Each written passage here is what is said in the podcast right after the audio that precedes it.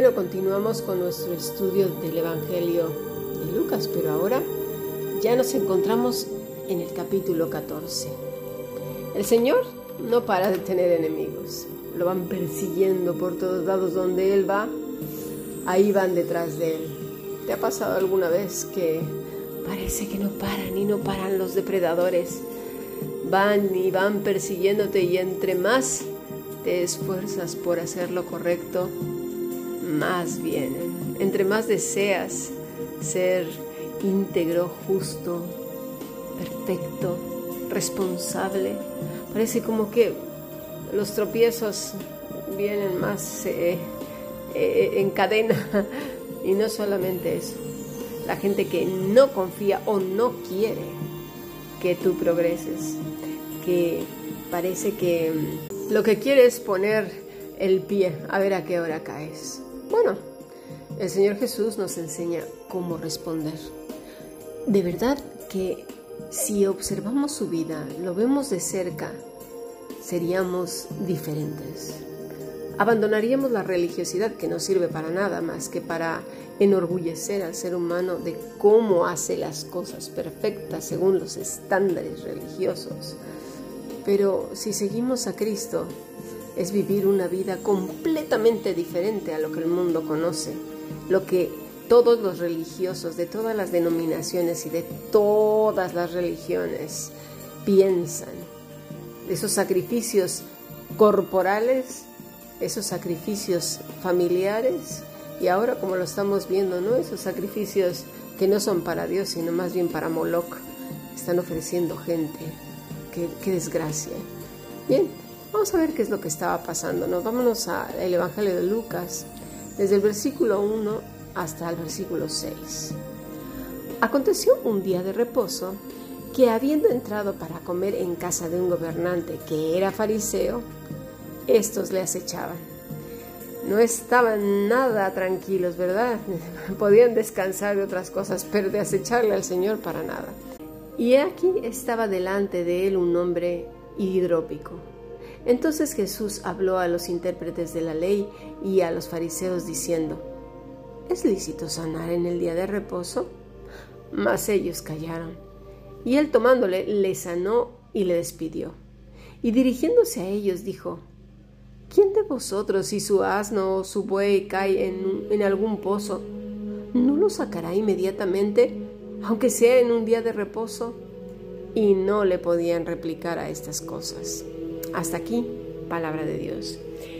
Tan solo en este evento de la vida del Maestro podemos aprender tantas cosas, pero no es solamente un evento de la vida del Maestro. Nos está enseñando el evento de la vida de una persona que estaba sufriendo muchísimo.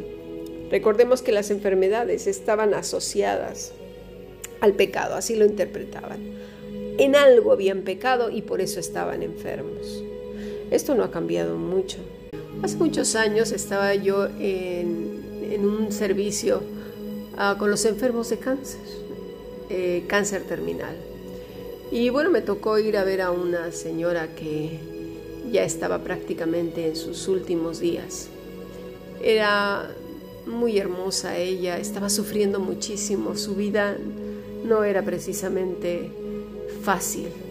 Era una mujer de dinero, pero los hijos estaban como sopilotes alrededor de ella a ver a qué hora eh, se moría para ir por el dinero. Ella lo sabía. La hija la maltrataba muchísimo. Bueno, pues esta mujer, eh, cuando yo la fui a visitar para, para tratarla, me dijo, ¿quién eres tú? ¿Por qué? ¿Por qué eres tan diferente de todas las personas que me han venido a ver? Lo único que quieren o es sacarme dinero, o es culparme, o es condenarme, o todas aquellas cosas que no hice en mi, en mi vida, me las están achacando ahora. Y le dije, bueno, yo soy cristiana, y se asustó muchísimo. Y me dijo, no, no, no, no, dice yo con los cristianos, dice, no quiero saber nada la última mujer que estuvo aquí, me dijo que mi cáncer era porque yo tenía algún pecado y que si acaso yo me arrepentía, igual Dios me quitaba el cáncer. Dice, mira, hija, era una mujer mayor. Yo me he arrepentido de todos mis pecados, amo a Dios y sé que voy a estar con Él. Pero no soporto que nadie venga aquí, encima en mi lecho de muerte, a condenarme y acusarme de cosas que no saben. Dice, me contaba todo lo que le hacía su, su hija cuando, cuando no estaba nadie, ni la enfermera ni nadie. Y sí me constaba porque yo la encontraba lastimada. Lamentablemente unas dos semanas después falleció. Bueno, fue una historia tristísima porque para mí que la, la mandaron eh, antes de tiempo a la presencia del Señor. Pero bueno, eh, ya, ya, eh, ya entregarán cuentas estas personas. Pero este no es el caso. El caso es que las cosas no han cambiado. En muchos grupos religiosos se enseña que las personas están enfermas porque cometen pecado. Y, hay que decirlo, sí, sí hay a veces eh, consecuencias de una vida irresponsable. También es cierto. La, vida irresponsable, aquella que no se cuida, que, come uno cosas que no se deben, eh, muchas harinas, mucho azúcar, pues todo eso ya lo sabemos que vamos, claro que hace daño y muchísimo. Pero pero no me refiero a eso. Hay enfermedades que llegan simplemente. Por ejemplo, no todas las personas han sido enseñadas a tener una higiene mental, a mueblar la cabeza, al corazón. Quedan muy cortos en las enseñanzas. El cristianismo debería de enseñar más y más cosas, a vivir la vida, una vida responsable, libre en Cristo. Por el contrario, cuando entran a los grupos, lo primero que se encuentran es un montón de cargas, muchas cargas, y culpas y, deberes que tienen que hacer, pero todo que redunda en lo que enseña ese grupo. Tienen que sujetarse a las directrices que ese grupo marque. Y es una pena porque todo esto en lugar de acercar al Señor, lo alejan. ¿Por qué? porque la persona está centrada en lo que le han dicho que tiene que hacer para que el Señor lo acepte. Es decir, en, llega un punto en ese evangelismo en el que las cosas se tuercen. Sí, sí, sí, Cristo, todo lo que tú quieras, pero tienes que hacer esto, pero ahora tienes que hacer aquello, porque esa es la manera en que agradas a Dios, porque esa es la manera en que lo vas a tener contento, porque esa es la manera en que Él te va a dar la aprobación. Esa es la manera en que vas a recibir premios. Esa es la manera. Y más parece una religión de estas en las que son por obras más que por una vida responsable, entregada, libre, en donde esa persona agradezca día a día esa libertad, porque puede correr a través del camino del discípulo sin tanta carga, arrastrando tantas cosas. Le dicen, sí, ya Dios te perdonó. Le dicen, sí, todos tus pecados fueron echados al fondo del mar, ya no debes nada. Pero no te preocupes que ahora te voy a dar un montón de cargas que están peor que las culpas que llevabas atrás. O igual y se unen, porque si vuelven esas culpas es porque no hiciste tal o cual cosa. Es porque no veniste. Es porque no limpiaste. Es porque no vendiste. y digo vendiste las cosas que produce el grupo. ¿eh? No limpiaste el lugar donde se reúne el grupo porque no participaste en el lugar donde se reúne el grupo, porque no saliste a los lugares donde sale ese grupo, porque no fuiste a los paseos ni te juntaste con la gente de ese grupo y que además tienes prohibido juntarte con otros grupos porque si no eres, vamos, un adúltero de grupos. ¿eh? Has adulterado con otros grupos. No, tú no puedes ir a otros grupos que no sea mi grupo. ¿Eh? Así somos. Así somos las personas. ¿Verdad? con tal de controlar, de manipular, de tener a las personas aquí en el puño, en el puño de la mano y, no, y pobre de esta persona si se quiere salir porque apretamos más el puño más fuerte, ¿no? Bueno, el Señor Jesús fue invitado en una, en una casa de un gobernante. Seguramente era una persona importante de la sinagoga, alguien bastante importante. Y bueno, era fariseo. Tenían, los fariseos tenían su propio oficio, ¿eh? Ellos tenían su manera de vivir, ¿eh? como cualquier persona, pero aparte enseñaban las escrituras. Esto era el, oficio del, del, fariseo, enseñar las escrituras, valiéndose de ejemplos, etcétera, etcétera. Pero tenían esas connotaciones de que añadían, eran eh, rigurosos en el añadir más cargas no se alejan mucho de la realidad de ahora de un montón de grupos. ¿eh? Bueno, estos le acechaban.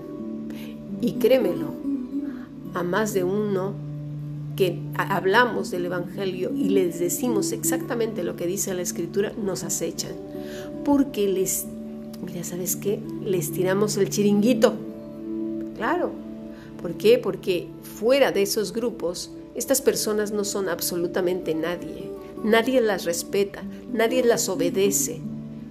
Tienen un complejo terrible y entonces se vuelven señoras, señoras, temidos. ¿eh? Y no van a dejar que se les caiga todo ese mini imperio, grande imperio, porque alguien venga y les descubra. Así estaba en esta situación el Señor, ¿verdad? Y allí estaba delante de él un hombre con hidropesia. Esta enfermedad no es cualquier cosa, ¿eh? Esta enfermedad es grave y puede traer muchos problemas al hígado, los riñones, el corazón, el cerebro. Es, delicado. Este hombre era también alguien importante. No iba a ser cualquier persona invitado a la casa de este gobernante. A saber cómo lo veían. Pero allí estaba, no le importó en lo más mínimo estar en la casa de los enemigos del Señor y ponerse en contra de ellos. Imagínate nada más. ¿Eh? ¿Cómo? ¿No que eras de los nuestros? Tú no puedes ir a ningún lado, solamente con nosotros. Nosotros somos el verdadero grupo.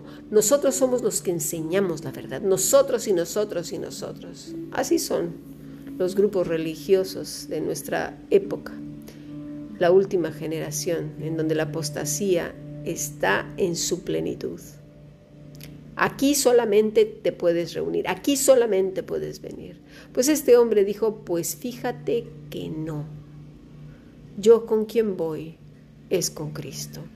No le importó ni la posición, ni el poder, ni, ni los señorones, estos que hablan tan bonito, ¿verdad? Con aparentemente tanta autoridad porque gritan y hacen dramas ahí en, en los púlpitos. No le importó. Él sabía quién tenía frente a él. Al rey de reyes, al señor de señores, al único que podía salvarlo, perdonarlo, al único que le podría dar vida eterna el único que era su auxilio, su socorro y su refugio. Me vas a decir, ¿y cómo sabes eso? Mira, esta mañana hemos estado precisamente hablando de este, de este capítulo y de estos versículos en el grupo internacional. Por cierto, si no perteneces al grupo internacional, escribe un correo electrónico a fundacionbiblica.gmail.com. Tenemos estudios todos los días, cumpliendo así con Josué 1.8, todos los días meditando en la escritura, desde la mañana hasta la noche, de lunes a sábado. Bien, pues aquí estaba este hombre eh, con hidropesía, delante del Señor. El Señor lo vio, sí, pero no, no hubo una conversación para satisfacer las mentes y corazones religiosos en donde solamente ellos pueden dar fe y legalidad de que verdaderamente esa persona es salva porque hizo la oración de los tres minutos. ¿verdad? Y el grito sin palabras o de cinco colores o de veinte, da igual. Solamente así sabremos que es algo. El Señor continuamente nos dice que ese no es un asunto de hombres. No es un asunto de hombres, porque las personas son salvas y nacen de nuevo por voluntad de Dios y no de hombres. He ahí la conversación que tuvo el corazón de ese hombre enfermo con Cristo. Y Cristo lo escuchó. Por supuesto que sí, una conversación de espíritu a espíritu, de corazón a corazón. Un corazón contrito y humillado, que mostró que no le importaba a los religiosos, que estaba dispuesto a dejarlos por amor a su Señor. Ya no iba a asistir a ese grupo donde lo tenían sometido. Cantidad de cargas y reglas y esto y aquello. Y sabía que se los iba a echar de enemigos, que lo iban a perseguir y le iban a, mandar a los, sus aplaudidores lamebotas para que le hablaran y le amenazaran y le dijeran, ahora que te has ido, ¿por qué? Vuelve, vuelve. El Señor te va a castigar si sigues así. Esas amenazas, ¿verdad? Enviadas por, por estas aves de rapiña. Bien. Entonces Jesús habló a los intérpretes de la ley y a los fariseos diciendo, y esto también va para todos aquellos que están sometiendo a las personas, chantajeando, manipulando y diciéndoles que si no vuelven Dios los va a castigar, que están pecando contra el ungido, la ungida del Señor. Va para ellos. Dice, ¿es lícito sanar en el día de reposo? ¿Es lícito romper tus reglas que has impuesto sobre esta persona? ¿Es lícito todo lo que haces en tu religiosidad cargando a personas como este hombre? Mas ellos callaron. Los de ahora no callan, ¿eh? Los de ahora se van como fieras sobre las personas que les confrontamos y rechinan sus dientes, que madre mía, si fuera posible se quedaban sin ni uno, tendrían que usar dentadura postiza. Mas ellos callaron, y él, tomándole, le sanó y le despidió. Ostras, este también es un gancho al hígado para los religiosos. ¿Por qué? Porque la palabra tomándole, y aquí pongamos atención, dice así, ha sido epilambanomai, quiere decir echar mano, prender, socorrer. Quiere decir, en cierta manera, apoderarse. Lo hizo suyo. Lo hizo suyo. Cristo tomó a esa ovejita para sí. Porque aunque tú no lo escuches, ni yo tampoco, habló de corazón a corazón. ¿Eh? Ay, pero dice que si confesáramos con nuestra boca. Sí, pero eso ya es el producto de lo que hubo en el corazón.